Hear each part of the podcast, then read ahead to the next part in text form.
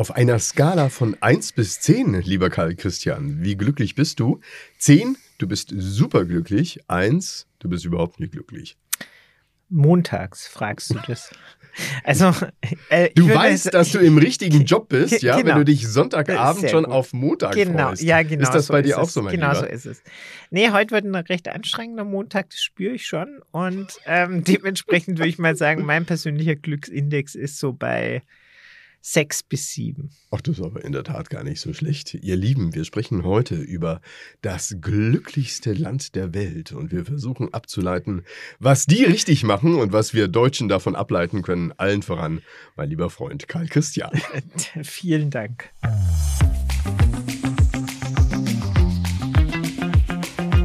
Bei Benzmann, der Podcast. Management und Märkte im Wandel mit Rolf Benzmann und Karl Christian Bay. Und damit herzlich willkommen, ihr Lieben, zu einer neuen Folge von bei Benzmann, dem Management-Podcast mit einer neuen Sendereihe, einer neuen Staffel, bei welcher wir uns nichts Geringerem widmen als den Nummer Einsen, lieber Karl Christian. Warum ist Nummer Eins eigentlich so wichtig? Nummer zwei und drei ist doch auch nicht so schlecht. Das fragst du mich. Du bist doch auf die Idee gekommen und ich hatte schon die ganze Zeit den geheimen Verdacht, dass die letzte Folge wird den Nummer 1 Moderator küren. Oho. Also bin ich mir ganz sicher. Aber egal wie. Ähm, ich, ich glaube, diese, diese äh, Frage lässt sich dahingehend beantworten, dass wir tatsächlich ja immer im Wettbewerb uns befinden. Also der Mensch ist ja offensichtlich ein Wesen, das äh, zu Leistungen fähig ist, wenn er sich in Wettbewerb mit anderen setzt. Und egal ob im Sport oder im Beruf oder äh, zum Teil ja tatsächlich auch so äh, in den sozialen Medien, sind die Menschen eigentlich ständig im Wettbewerb miteinander und dementsprechend ist es nahezu folgerichtig, dass sich auch Ranglisten für alles und jedes finden lassen und so ist es vielleicht doch naheliegend, über Dranglisten nachzudenken. Naja, Wettbewerb hat ja auch was Vorteilhaftes, Absolut. indem du einfach auch mal sehen kannst, was machen andere, was machen sie richtig, was kannst du davon übernehmen, was kannst du adaptieren, wenn auch eine bloße Kopie der Nummer eins vermutlich niemals funktionieren wird, richtig? Ja, das werden wir sicher nochmal näher beleuchten. Da bin ich mir gar nicht ganz so sicher, weil äh, gerade disruptive Geschäftsmodelle zeigen ja eigentlich äh, den, den potenziellen Einsparungseffekt oder das Weglassen von Verschwendung in den bisherigen Geschäftsmodellen, also wenn wir an Airbnb versus großen Hotelketten, wenn wir an Uber versus Taxiunternehmen denken, all die bekannten Fälle, dann sind das ja immer Optimierungen in bestehenden Geschäftsmodellen. Es ist ja nicht so, dass es vorher keine Hotels gab und vorher keine Taxiunternehmen gab, sondern da kommen Ideen auf, wie ich mit weniger mehr erreichen kann. Und insofern bin ich nicht ganz sicher, ob diese Kopie und dieses Kopieren von Geschäftsmodellen tatsächlich per se immer nur schlecht ist oder ob das vielleicht nicht tatsächlich auch mal neue Ideen in bestehenden kopierten Geschäftsmodellen dann auch umsetzt. Eine Nummer eins kann natürlich eine unglaubliche Inspiration sein für all diejenigen, Anreiz. die dir ganz genau Klar. Anreiz für all diejenigen, die dir sozusagen auf dem Fersen sind. Und damit sind wir im Prinzip ja auch schon bei dem harten Los der Nummer eins. Diese Position zu halten, ist vermutlich die größte Herausforderung. Ja, also im, im, Sport haben wir im Moment eine ganz interessante Konstellation in der deutschen Fußball-Bundesliga, dass eben mit Bayer Leverkusen eine Mannschaft scheinbar uneinholbar und scheinbar unbesiegbar ähm, ist und äh, gleichzeitig genau diese, diese Mannschaft, dieser Verein ja darunter leidet, dass sie tatsächlich immer nur Zweite geworden sind in den relevanten großen Wettbewerben zu ihren besten Zeiten. Und das sieht man ja genau, der Punkt ist mehr als valide. Diese Nummer eins, dieser Nummer eins Status ist äh, tief in uns verwurzelt und ist äh, tatsächlich ein, ein, ein ernstzunehmendes Thema. Man sieht das auch in, äh, in anderen Sportarten ja, wenn jemand jemand nie äh, Formel 1 Weltmeister wurde, sondern immer nur Zweiter. Das ist eine, eine maximale Stigmatisierung, die den gesamten Erfolg, der ja eigentlich damit verbunden ist, komplett ausblendet. Ihr Lieben, wir werden über die Nummer 1 in verschiedenerlei Perspektiven sprechen. Wir werden heute über das glücklichste Land der Welt sprechen. Wir werden in der nächsten Folge über das größte Unternehmen der Welt sprechen. Klammer auf, mit den meisten Mitarbeitern und so viel vorweggenommen, nein, es ist nicht Apple, also dazu mehr in der nächsten Folge. Und ähm, das wird uns in diesem Jahr begleiten. Ähm, das glücklichste Land der Welt ist also heute unsere Auftaktfolge. Und warum haben wir diese gewählt? Naja, ich sag mal so, es knüpft eigentlich ganz gut an an unsere letzte Sendestaffel, liebe Karl Christian, bei welcher wir ja über Megatrends gesprochen mhm. haben. Megatrends haben wir als solche identifiziert, die eben weltweit agieren. Mhm vor allen Dingen treibend in diesem Thema ist das äh, Zukunftsinstitut mhm. rund um Matthias Hawks. Und ähm, da ist uns einiges aufgefallen, was so auf der ganzen Welt passiert und was eben die Trends sind, an welchen sich auch vielen, viele Unternehmen letztendlich auch orientieren können, aber vor allen Dingen auch Staaten dran orientieren müssen, weil jeder Megatrend letztendlich ja auch einen Einfluss hat auf deine Gesellschaft, deine Gesellschaftsstruktur und auch deine Wirtschaftskraft. Wenn du jetzt noch mal einen kleinen Blick zurück machst zu unserer Megatrend-Serie, ja, und dir mal überlegst, mh, inwiefern haben denn Megatrends einen Impact auf die Glückseligkeit eines Staates? Eines Landes. Siehst du da vielleicht einen ganz besonders herausstechen? Und dann können wir gleich mal überprüfen, ob bei diesem Land, bei welchem wir heute das Ganze genauer durchleuchten werden, dieser Megatrend tatsächlich auch eine Rolle spielt oder etwa vielleicht nicht. Also es gibt eine ganze Reihe von Megatrends, die viel auch damit zu tun haben, dass Staaten Rahmenbedingungen schaffen, äh, unter denen sich die Zivilgesellschaft und die Wirtschaft entwickeln kann. Wenn wir an Themen denken wie Gesundheit, wenn wir an Themen denken äh, wie Arbeitsmärkte, wenn wir an Themen denken ähm, wie Sicherheit, dann sind das alles eigentlich staatliche Aufgaben, die dazu führen, dass sich wirtschaftliche Akteure und die Zivilgesellschaft entwickeln können. Und damit tatsächlich auch in der Lage sind, äh, sich, und das bleibt ja der Fokus unseres Podcasts, ähm, wirtschaftlich zu betätigen. Also von daher dieser Dreiklang zwischen Staat, Zivilgesellschaft und Wirtschaft, der ist nicht zu unterschätzen. Im Gegenteil, äh, aus meiner Sicht wird der häufig noch unterschätzt und stabile politische Verhältnisse, und das ist ein großes Anliegen von mir ja schon seit geraumer Zeit, sind die, sind die Grundlage für wirtschaftliche Betätigung und sind auch die Grundlage für stabile Verhältnisse in den Zivilgesellschaften. Und da kommen wir ja jetzt zurück zu der, zu der aufgeworfenen Frage, wer, wer, was ist das oder welches Land ist das glücklichste Land? Und welches hat damit die besten Rahmenbedingungen geschaffen? Jetzt mag ich aber die Enthüllung äh, dir überlassen. Naja, wir beide, wir hatten ja zunächst schon eine Idee, welches Land es sein könnte. Ja. Haben aber auch festgestellt, dass nur weil ein Land einen Glücksindex hat, ja, welcher auch in der Verfassung festgeschrieben ist, es nicht unbedingt auch eine Aussage ist, dass dieses Land das glücklichste Land der Welt ist. Nein, es ist nicht Bhutan. Richtig. Ich hätte tatsächlich ganz sicher und ganz fest auf Bhutan getippt und ich entschuldige mich bei allen, denen ich in den letzten Vorträgen auch das falsche glücklichste Land der Welt genannt hatte, weil ich habe in verschiedenen Vorträgen äh, immer wieder darauf Bezug genommen, dass gerade auch unter dem Gesichtspunkt der Nachhaltigkeit äh, Bhutan eigentlich ein wirkliches Vorbild für uns sein muss, insbesondere im Übrigen auch deshalb, weil es klimaneutral ist. Aber ähm, ja, stimmt, es ist nicht Bhutan, sondern es ist Finnland. Finnland. Mein Lieber, was uns gleich zu der Frage. Wegen der Minister, Ministerpräsidentin der ehemaligen. Ganz fantastisch. Das ja, müssen wir das natürlich. Musste man ja unterbringen. Müssen, ja, herzlichen Dank, du hast es gleich schon untergebracht, ja.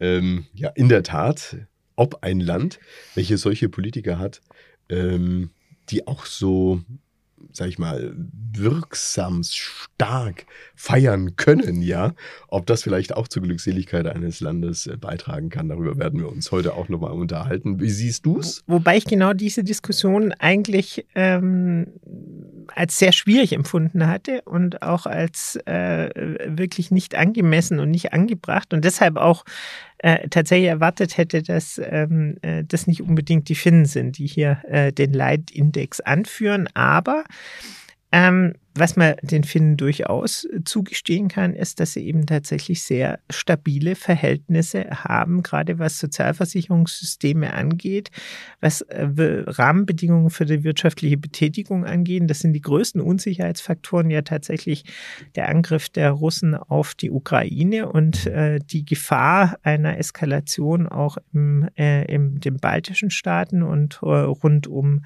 äh, rund um die ähm, äh, Flächen von, von Finnland, was ja tatsächlich auch nicht nur zum NATO-Beitritt geführt hat, sondern auch zu einer gewissen Mobilmachung von Finnland. Aber auch das zeigt ja letztendlich nur, dass die Finnen in der Lage sind, darauf zu reagieren und auch kurzfristig Entscheidungen treffen können, um ihre Bevölkerung wirksam zu schützen. Das ist uns ja allen aufgefallen, als im Kontext der, äh, der, der Eskalation rund um die Schlangeninsel dann plötzlich in den deutschen Medien äh, diese Bunkeranlagen unter Helsinki bekannt gemacht wurden und äh, die ja auch wieder ähm, in Betrieb genommen wurden. Nicht wir haben Finnland als das glücklichste Land der Welt gewählt, sondern es ist der sogenannte World Happiness Report, der schon seit einigen Jahren publiziert wird und erstaunlicherweise hat es Finnland gleich mehrere Jahre in Folge auf Platz 1 geschafft. Im März sollte eigentlich das neue Voting wieder rauskommen. Schon jetzt mutmaßt man, dass Finnland wieder ganz vorne mit dabei ist. Nun muss man wissen, bei diesem World Happiness Report werden unterschiedlichste Faktoren gemessen, was eben die Glückseligkeit eines Landes angeht. Karl Christian, was könnte denn das beispielsweise sein, was alles in diesem World Happiness Report einfach auch mit aufgenommen wird? Also es spielen, spielen genau diese äußeren Rahmenbedingungen, wie ist man umgegangen mit ähm, Covid, ähm, äh, der Pandemie, wie ist man umgegangen äh, mit den äh, zunehmenden äh, Konfliktlagen und äh, den Kriegen.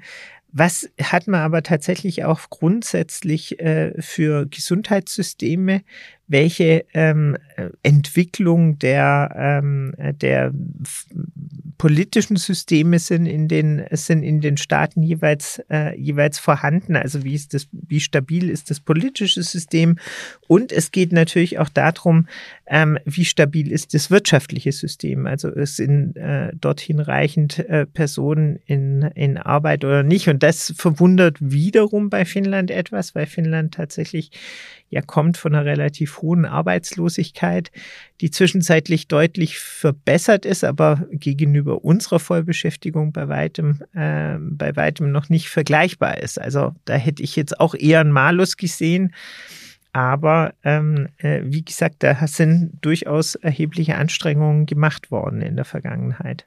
Das Erstaunliche ist ja auch, wenn man über die Finnen an sich als Völklein spricht, mhm. ähm, zeichnen sie sich ja schon durch eine gewisse Mentalität und Verhaltensweise aus. Mhm. Während du vielleicht in anderen Ländern der Welt eher eine Unverbindlichkeit hast. Mhm. In der Kommunikation mhm.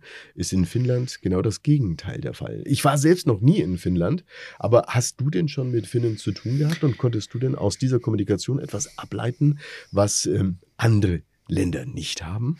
Also ich kenne äh, tatsächlich ein paar äh, Finnen, sowohl geschäftlich als auch privat. Und ähm, was ich dort feststellen kann, auch wenn das sicher nicht eine, eine aussagekräftige äh, äh Grundgesamtheit ist, ist, dass Finnen sehr direkt und sehr ehrlich sind und damit aber auch sehr verbindlich.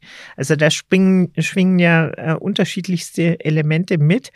Ähm, wir tun uns mit dieser Direktheit tatsächlich etwas schwer. Ich finde, wir Deutsche sind eher unverbindlich, eher indirekt und ähm, wie gesagt, haben da nicht unbedingt unsere größte Stärke finden können bis an die Grenze der, verletzlich, äh, der Verletzung. Ähm, äh, direkt äh, ehrlich sein, gerade auch wenn, wenn, wenn Dinge nicht so funktioniert haben, wie sie sich vorstellen. Aber sie sind interessiert an sehr belastbaren Beziehungen. Und ähm, sie sind unter, der, unter dem Gesichtspunkt sehr treu, sehr loyal und ähm, das wirkt sich gerade offensichtlich auch im geschäftlichen Kontext aus, dass man eben, wenn man mit Finnen Geschäftsbeziehungen hat und Finnland ist vielfältig auf äh, Geschäftsbeziehungen nach außen äh, ausgerichtet, aufgrund ähm, der Lage der, äh, des Landes und auch der, der wirtschaftlichen Strukturen dann hat man im Regelfall wirklich nachhaltig, ähm, nachhaltige und lang, lang, lange und belastbare Geschäftsbeziehungen. Sie sagen, was Sie meinen und Sie meinen, was Sie sagen. Ja, genau. Exakt. Exakt. Wenn ich und das am liebsten in der Sauna. Auch das ist ja nicht, nicht nur so ein, so, ein, so ein Bild, das wir ständig äh, tatsächlich äh, vor den Augen haben, wenn wir über Finnland reden. Ist ja jedem die finnische Sauna äh, ein, ein Begriff, sondern es ist tatsächlich eben so, dass was bei uns nicht, nicht annähernd vorstellbar wäre, ähm, die Sauna äh, nicht nur ein Alltagsthema ist, sondern wirklich auch ein, ein, Ort für Geschäfte neben den traditionellen Geschäftsessen, die es dort auch noch in anderem Umfang und in anderer Dimension gibt als bei uns. Mhm. Mm, lass uns mal auf das Thema Glückseligkeit eingehen. Was ganz genau oder an was kann man sich überhaupt orientieren, wenn man über Glückseligkeit spricht? Ist es der volle Geldbeutel? Ist es der sichere Job? Ist es das Gesundheitssystem? Oder ist es vielleicht sogar etwas ganz anderes, eine, eine Form der Achtsamkeit vielleicht, die du in dieser Gesellschaft hast, die du andernorts möglicherweise nicht hast? Ja, das mit der Achtsamkeit, das hätte ich vielleicht, wie gesagt, vor, ähm, äh, vor der Auseinandersetzung um äh, die äh, privaten, ähm, äh, um die privaten äh, Videos von, von der damaligen Ministerpräsidentin ein bisschen anders gesehen, wenn ich ehrlich bin, weil das, das scheint mir ein bisschen, ein bisschen doppelbödig zu sein, weil äh, auf der einen Seite zu sagen, das Volk ist so furchtbar achtsam miteinander und dann so ein, so Skandal herbeizuschreiben, schreiben und herbeizu, äh, äh, herbeizudesignen, das scheint mir umgekehrt auch relativ schwierig. Aber was tatsächlich bei finnischen Unternehmen schon auch auffällt, ist, dass sie das, was sie mit ihren Geschäftspartnern, was sie eben schon herausgehoben hatte, ähm, pflegen, auch bei ihrer Belegschaft pflegen. Es gibt eine relativ geringe ähm, äh, Quote von, von Arbeitnehmern, die äh, Unternehmen äh, kurzfristig wieder verlassen und so Jobhopper sind, sondern die, die Beziehungen sind tatsächlich langfristig angelegt. Und da wirkt sich sicher auch noch aus, dass Finnland ein relativ starkes Sozialsystem hat. Also wir, wir haben praktisch Rahmenbedingungen, von denen du ja äh, ursprünglich auch äh, ausgegangen bist, die tatsächlich eben durch durch Sicherheit, und zwar sowohl militärisch als auch sozial, ähm, durch Stabilität den Arbeitsmarkt, die Arbeitnehmer und damit dann auch die Unternehmen befördern. Mhm. Ähm, um vielleicht nochmal einen kurzen Sidekick zu besagter Ministerpräsidentin mhm. für unsere Zuhörer nochmal darzulegen. Ähm, ihr habt bestimmt mal von dieser finnischen Ministerpräsidentin Sanna Marin gehört. Die wurde nämlich 2019 im Alter von 34 Jahren zur Ministerpräsidentin gewählt und war seinerzeit die jüngste Regierungschefin weltweit. Und dann, das war 2022, im Sommer 2022, kursierte ja ein Partyvideo von ihr, welches ordentlich für Kontroversen sorgte. Und am Ende lief es dann so raus, dass sie die Parlamentswahl Jahr 2023 verlor und damit abdanken musste. Das war sozusagen der Hintergrund. Hat auch ein bisschen die, Polar, die, die Gesellschaft damit, äh, damals polarisiert. Ja, mhm. ist das so das Idealbild eigentlich eines Politikers, wie man ihn ganz gerne hätte, nicht schnöde, nicht nüchtern, sondern emotional und auch nach außen gekehrt. Aber in diese Diskussion wollen wir jetzt nicht ähm, im Detail äh, einsteigen, sondern es geht nochmal im Prinzip um die Sichtweise der Finnen und des Landes. Ich hatte eingangs von diesen flüchtigen wobei Momenten schon, gesprochen. Wobei ich schon, also da muss ich dich doch kurz unterbrechen, weil gerade die politische Kultur sehe ich auch äh, in den letzten Tagen und Wochen bei uns gefährdet. Ich bin schon der Meinung, man kann die eine oder andere äh, äh, Thematik rund um die äh, rund um die Ampel durchaus auch inhaltlich kritisch sehen, aber mhm. der Umgang mit den Menschen, die tatsächlich diese Politik verantworten müssen, ähm, den halte ich tatsächlich für außerordentlich schwierig. Und äh, ich glaube nicht, dass es gut ist, wenn ein, ein Land, eine Bevölkerung ihre Politiker auf dieser Ebene kritisiert, also nicht inhaltlich, sondern, sondern, äh, sondern person persönlich, mhm. weil wir werden keine guten Politiker finden. Also es ist der Dienst am Gemeinwohl, das ist der Dienst an der Zivilgesellschaft, der die Politik auszeichnet. Und wenn wir Politikern die mit hohem zeitlichen Aufwand ihre Ämter im Regelfall, äh, im, im Regelfall ähm, ja, äh, begleiten müssen, dann äh, haben wir tatsächlich hier erhebliche, erhebliche äh, äh, Probleme, geeignete Personen zu finden. Das fängt wirklich auf der Kommunalpolitik an und endet in der Bundespolitik. Und deshalb hake ich, hake ich auch so an mhm. diesem Punkt, äh, in Finnland nach, weil das für mich auch ein erster, erster Bruch ist, äh, mhm. wo eben dieses Ineinandergreifen von Politik, Zivilgesellschaft und Wirtschaft dann eben doch gefährdet scheint. Finnland hat einiges richtig gemacht, was ähm, Rahmenbedingungen angeht. Ja, und ähm, da allen voran beispielsweise auch das Bildungssystem. Mhm. Ähm, Gerade unser Land mhm. schaut beispielsweise stark auch auf das finnische Bildungssystem. Es wird absolut als vorbildhaft mhm. ähm, erachtet. Warum denn eigentlich?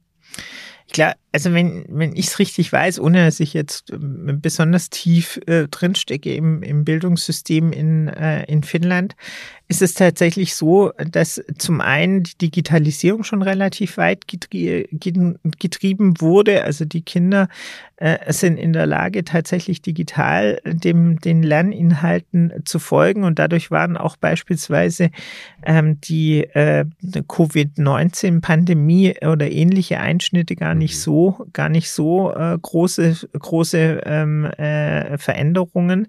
Dann haben sie hinreichend Lehrkräfte. Auch das ist ja ein Thema Thema, was, was aus meiner Sicht bei uns zunehmend kritisch wird. Und sie haben relativ moderne Lehrinhalte. Also sie äh, bilden Kinder tatsächlich auf jetzige Herausforderungen aus. Ich glaube, sie haben weitestgehend auch ein Ganztagesschulsystem, soweit ich das äh, weiß, wobei ich da nicht sicher bin, haben aber damit eigentlich Strukturen gelegt, die dazu führen, dass sie einfach gut ausgebildete junge Erwachsene dann auch in, äh, in das Berufsleben integrieren. Mhm. Und wenn wir uns anschauen, ähm, welchen Impact letztendlich auch ein Bildungssystem auf die Wirtschaftsstruktur des Landes hat, können wir schon feststellen, dass in Finnland, will ich mal sagen, sozusagen ein Rising Star gesehen wird. Also hier geht es äh, darum, dass das äh, BIP deutlich ähm, steigen wird, so ist zumindest mhm. die Erwartung, ähm, dass ähm, der IWF äh, prognostiziert Finnland als, ähm, ja, sag ich mal, steiles Wachstumsland in den kommenden Jahren. 2028 könnte das finnische BIP demnach bei mehr als 340 Milliarden US-Dollar liegen. Also damit läge Finnland bezogen auf die Größe der Volkswirtschaft zwar weiter im, im Mittelfeld der EU, äh, EU, bezogen auf das BIP. Pro Kopf liegt Finnland aber bereits jetzt deutlich über dem EU-Schnitt und sogar leicht über dem Niveau von Deutschland. Mhm. Und jetzt muss man sich mal vorstellen, Finnland hat ja im Prinzip so eine Fläche ähnlich wie Deutschland, aber natürlich signifikant weniger Einwohner. Also und, da leben 5,5 Millionen Einwohner. Und qualifizierte Zuwanderung. Also sie haben nicht die, nicht die Massenzuwanderung, sondern sie haben qualifizierte Zuwanderung. Also es gibt viele Menschen, gut ausgebildet, die sich entscheiden, in Finnland leben zu wollen. Das ist eine ganz andere Konstellation als ähm, äh, die, die äh, Flüchtlingsbewegungen abzufangen, die äh, wir derzeit äh, integrieren müssen. Mhm. Finnland ist, ähm, wie wir alle wissen, auch Mitglied der NATO. Seitdem äh, die Russen die Ukraine überfallen haben. Richtig. Und seitdem man insoweit tatsächlich auch die militärische Seite ähm, der europäischen ähm, Interessenlagen besser koordiniert. Und auch hier müssen wir uns mal vor Augen führen, allein die Grenze, die das Land mit Russland teilt, mhm. ist 1300 Kilometer lang. Mhm. Da hast du also quasi einen Nachbarn vor deiner Tür, mhm. der natürlich eine Bedrohung immanent macht. Mhm. Absolut. Kann das auch zu einem Zusammenhalt einer Bevölkerung führen? Äh, hatte ich schon tatsächlich den Eindruck. Also gerade ähm, als es zu Beginn ähm, des Angriffs der Russen auf die Ukraine ähm, äh, kam, gab es ja auch einige Scharmützel in, äh, im, im, im Bereich der Nordics. Und da hatte ich schon genau den Eindruck, dass das die, die, die Bevölkerung und äh, die Finnen selbst äh, nochmal sehr, sehr eint. Und die, die Frage des NATO-Beitritts war ja überhaupt kein Thema. Finnland hat ja wiederum ähm, ganz enge auch wirtschaftliche Verbandelungen mit der EU. Mhm. Ähm, vor allen Dingen auch mit Deutschland mhm. beispielsweise. Mhm.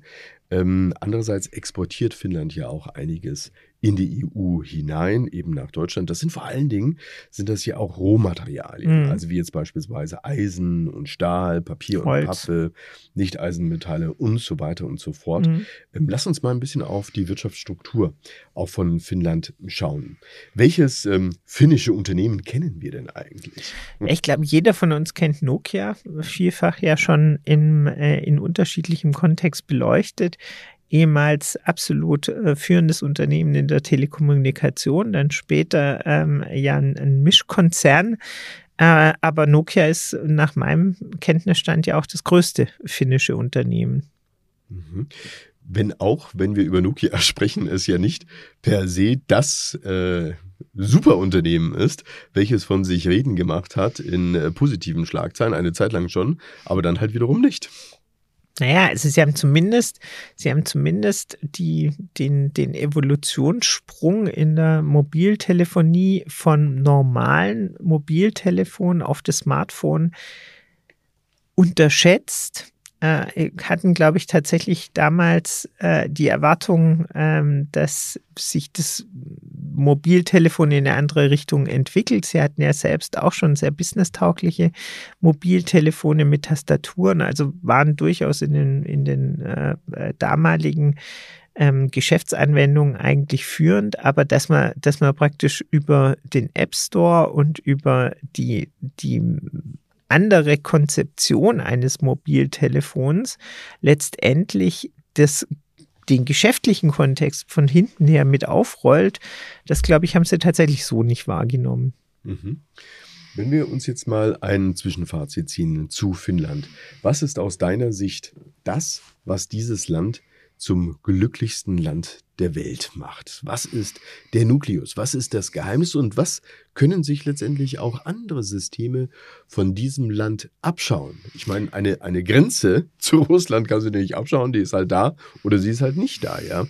Also ich glaube, ich glaube schon, dass die, dass die, die Stabilität und Einigkeit oder die, diese Geschlossenheit des finnischen Volkes auch gerade durch den Aggressor von außen ähm, eine, eine wirklich, wirklich relevante Rolle spielt. Also wenn ich das Gefühl habe, dass ich mit einer derartigen Aggress äh, Aggression vor der Brust gut umgehen kann und äh, da hinreichende Stabilität habe in den, in den äh, politischen Systemen, ähm, dann glaube ich durchaus, ähm, hat man wesentliche Voraussetzungen, um das glücklichste Land zu werden.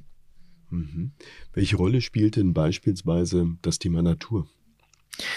Ja, ich glaube, das spielt schon eine große Rolle. Wir haben das ja vorhin schon mal mit der finnischen Sauna kurz gestreift, indirekt. Es klingt banal, aber, aber, aber ich, ich glaube, es ist es nicht. Nee, glaube ich tatsächlich auch Wenn du, nicht. Stell dir, stell, dir, stell dir ein Land vor, so groß wie Deutschland, mhm. aber nur mit einem Bruchteil der Bevölkerung. Mhm. Das heißt, dass du dich da wirklich mal siehst, mhm. ist eher selten. Mhm. Das stimmt ich glaube aber Helsinki wahrscheinlich. Ja, ich glaube aber tatsächlich, dass es ähm, dass es natürlich auch eine, eine höhere Naturverbundenheit gibt. Das ist ja äh, tatsächlich logisch aufgrund der Strukturen, die du gerade, die du gerade beschrieben hast. Und man sieht das ja auch beispielsweise im finnischen Design. Das ist ja auch sehr, äh, ich weiß gar nicht, ob der Begriff ähm, auch in Finnland verwendet wird. Das ist, hat auch diese, dieses Hicke oder äh, ist, ist so diese, diese nordische Gemütlichkeit, die da ausgestrahlt wird. Und ähm, das ist sicher auch eine Kernkompetenz, dass die Finnen einen guten, wie fast alle Nordics, einen guten Zugang zu Design haben. Ja, absolut. Ähm, bekannt ist ja Helsinki für, mhm. für seine einzigartige Architektur, mhm. für das einzigartige mhm. Design. Wenn du es aber auch wiederum vergleichst mit der totalen Wildnis beispielsweise, unangetastete, ungezähmte Wildnis in Lappland, mhm. hier hast du eine totale Polarität. Ja, mhm. ja das stimmt. Das stimmt. Mm, ich glaube, es macht was mit den Menschen, unter solchen Rahmenbedingungen zu leben, die vielleicht ähm, hart, die vielleicht ähm, feindlich anmuten, ob es jetzt ein Nachbar ist oder ob es einfach auch die Eiseskälte ist, ob es letztendlich auch ähm, nicht die großen Ballungsräume sind, sondern du bist abhängig von deinen Umfeldern und letztendlich auch von der Ehrlichkeit, der Klarheit dessen, was man miteinander vereinbart und sich auch daran hält. Ich hatte sogar mal gelesen, dass äh, von zwölf verloren gegangenen äh, Geldbörsen elf wieder zurückgebracht werden, sozusagen. Mhm. Also das ist ganz tief offensichtlich auch in mhm. dieser, in dieser Mentalität drin. Glaubst du, ähm, ein Land wie Deutschland kann davon sich etwas ableiten? Hm. Ich glaube, das ist tatsächlich schwierig, weil die Grundvoraussetzungen sind, sind wirklich nicht vergleichbar. Also wir hatten darüber ja schon gesprochen, dass bei gleicher Fläche der, die Bewohnerzahl eine ganz andere ist, damit ganz andere Herausforderungen in der Infrastruktur da sind. Ich glaube, wir haben in der Bevölkerungsstruktur große, große Unterschiede zwischenzeitlich, ähm, gerade was die Zuwanderung angeht. Ich glaube, Deutschland hat eine andere Verantwortung logischerweise in, äh, im, auf dem Kontinent durch seine Lage und hat natürlich auch eine ganz andere Einbettung in die europäischen Systeme. Also gerade gerade die EU dominiert ja bei uns auch einen, einen Teil der, äh, der Regulatorik und ich denke, das ist unter dem Gesichtspunkt nicht vergleichbar. Mhm. Naja, aber was man vielleicht vergleichen kann, ist ähm, auch die Effektivität eines Staates. Ja, wir sprechen viel in diesen Tagen über Effizienz und mhm. auch Effektivität. Ähm, was könnte man sich denn hier beispielsweise abschauen? Ja, ich glaube, ich glaube äh, schon, das erlebt ja jeder von uns, dass äh, wir in, in so Themen wie digitale Verwaltung, digitale Infrastruktur so unglaublichen Nachholbedarf haben. Ähm, wir generell in, in den letzten Jahrzehnten, glaube ich, was Infrastrukturprojekte ähm, äh, angeht, keine glückliche Hand hatten. Wir haben ja über die eine, das eine oder andere Großprojekt schon gesprochen. Da sehen es aber auch, äh, dass die Autobahnen, dass die äh, Schienennetze bei uns in der Zwischenzeit äh, doch immer mehr, immer mehr auch äh, sich als äh, dringend renovi renovierungsbedürftig darstellen. Das sind alles große Herausforderungen, die damit einhergehen, dass wir eigentlich die wesentlichen Herausforderungen, nämlich eine, eine, Antwort zu finden auf einen Transformationsprozess, in dem gerade die Digitalisierung und die Nachhaltigkeit eine große Rolle spielen, dass wir da offensichtlich keine, keine Energie im Moment aufbringen. Mhm. Ähm, kann es denn ratsam sein, dass ähm, man sich vor allen Dingen an solchen Strukturen orientiert, die etwas mit der Entwicklung und auch der ähm, Transformation der Bevölkerung von Anfang an beschäftigen. Also das Thema äh, Bildung. Mhm. Bildung und. Das ähm, würde absolut Sinn machen, weil über Bildung hätte man dann halt den Hebel, auf die zukünftigen Generationen einzuwirken. Und deshalb ist es ja so misslich, dass wir gerade im Bildungssystem offensichtlich nicht die richtigen Hebel in Bewegung bringen, um hier wirklich eine, eine, eine positive Entwicklung anzustoßen. Ähm, und leider glaube ich, zunehmend da auch äh, den, den, den Moment verpassen, wo das noch möglich ist. Mhm. Bildung ähm, findet ja nicht nur in der Schule statt. Ja, Absolut. Sondern Bildung findet letztendlich ähm, zu Hause statt. Aber Bildung findet ja genauso auch in den Unternehmen statt. Ähm, was wünschst du dir für eine Bildungsmentalität hierzulande, ähm, die man sich vielleicht auch von den Finnen abschauen kann, um eben auf die anstehenden Transformationsprozesse noch viel, viel besser reagieren zu können? Ja, ich glaube, ich glaube, wir müssen und das muss jeder Einzelne für sich irgendwann mal verstehen, dass Bildung nicht ein Thema ist, das über mich gestülpt wird und wo ich mit einer Konsumentenhaltung mich nähern kann, sondern dass es wirklich aktives Tun erfordert und dass es im Eigeninteresse stattfindet, dass also die intrinsische Motivation eigentlich da sein muss, um Bildungsinhalte zu, zu konsumieren. Und wir haben in der Zwischenzeit unglaubliche Möglichkeiten, gerade durch die Zugänge in die digitale Welt, dass man jenseits der strukturierten Bildungsangebote, Schule, Universität, ähm, Fortbildungsveranstaltungen im, im Unternehmen tatsächlich auch in dieser, in dieser eigenen Bildung äh, also durch, durch ähm, Bildungsangebote, die frei verfügbar sind, unglaublich viel, viel machen, unglaublich viel, äh, viel für sich selbst erreichen kann. Und wie gesagt, man macht es wirklich für sich selbst. Ja, ich glaube, dass das tatsächlich einer der wichtigsten Punkte ist.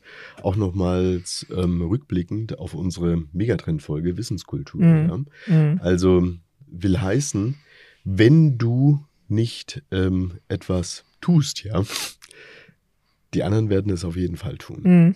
Und die anderen werden an dir vorbeiziehen. Und wenn hierzulande letztendlich eine Mentalität sich ähm, breit machen würde, so von wegen, ja, dann muss man sich halt mal um mich kümmern und dann schauen wir mal und dann sehen wir schon, dann kommst du dann halt nicht wirklich voran, weil mhm. andere haben ganz andere Rahmenbedingungen und ein anderes Mindset, mhm. auch äh, hier voranzugehen. Mhm. Und ähm, ja. wir sehen, dass das ganz offensichtlich auch etwas mit der Glückseligkeit zu tun hat. Es ist mhm. doch schon erstaunlich, lieber Karl Christian, zu sehen, dass ein Land, von dem man sagt, dass es eine ausgezeichnete Bildungsstruktur hat, zugleich auch eines der glücklichsten Länder der Welt ist. Ja, also mich wundert es tatsächlich aus den äh, beschriebenen Gründen nicht ganz so, weil ich glaube einfach, Bildung ähm, ist, ist für die persönliche Entwicklung so zentral und setzt einfach, setzt einfach oder setzt die richtigen oder schafft die richtigen Voraussetzungen, setzt die richtigen Punkte in der persönlichen Entwicklung. Mhm. Und damit hast du natürlich auch eine ganz andere Fähigkeit, Dinge zu reflektieren mhm, und Dinge auch wertzuschätzen. Ja, und absolut. das tatsächlich auch, wenn es nur die, sag ich mal, flüchtigen Momente sind, mhm. die du ähm, vielleicht auch beispielsweise durch eine sehr harte oder auch eine sehr karge äh, Natur erleben kannst. Ich ja. sehe schon, dein nächster Finnland-Urlaub ist Ja, gebucht. absolut, wenn da ein Nordlicht an mir vorbeizieht. Ich genau. glaube glaub tatsächlich, das macht was mit einem mein Lieber. Sehr gut. Karl Christian, ähm, lass uns einen kleinen Spoiler für unsere nächste Folge mhm. machen. Wir sprechen, ähm, nachdem wir jetzt über das glücklichste Land der Welt gesprochen haben, über das größte Unternehmen der Welt. Mhm. Wir sprechen also, was die Mitarbeiterzahl angeht. Mhm. Wir werden über das Unternehmen Walmart sprechen. Mhm. Lieber Karl Christian, warst du schon mal in einem Walmart? Ja, war ich tatsächlich. Also, und zwar interessanterweise, und darüber wird ja zu reden sein, äh, sowohl in einem deutschen als auch in einem amerikanischen. Und welche Beobachtung du dort gemacht hast, ja. Und wie dieses Unternehmen aufgestellt ist, welches Millionen von Mitarbeitern hat und organisiert, das wird Thema unserer nächsten Folge sein bei bei Benzmann, dem Management Podcast. Bis dann. Perfekt, vielen Dank und guten Start in die Woche.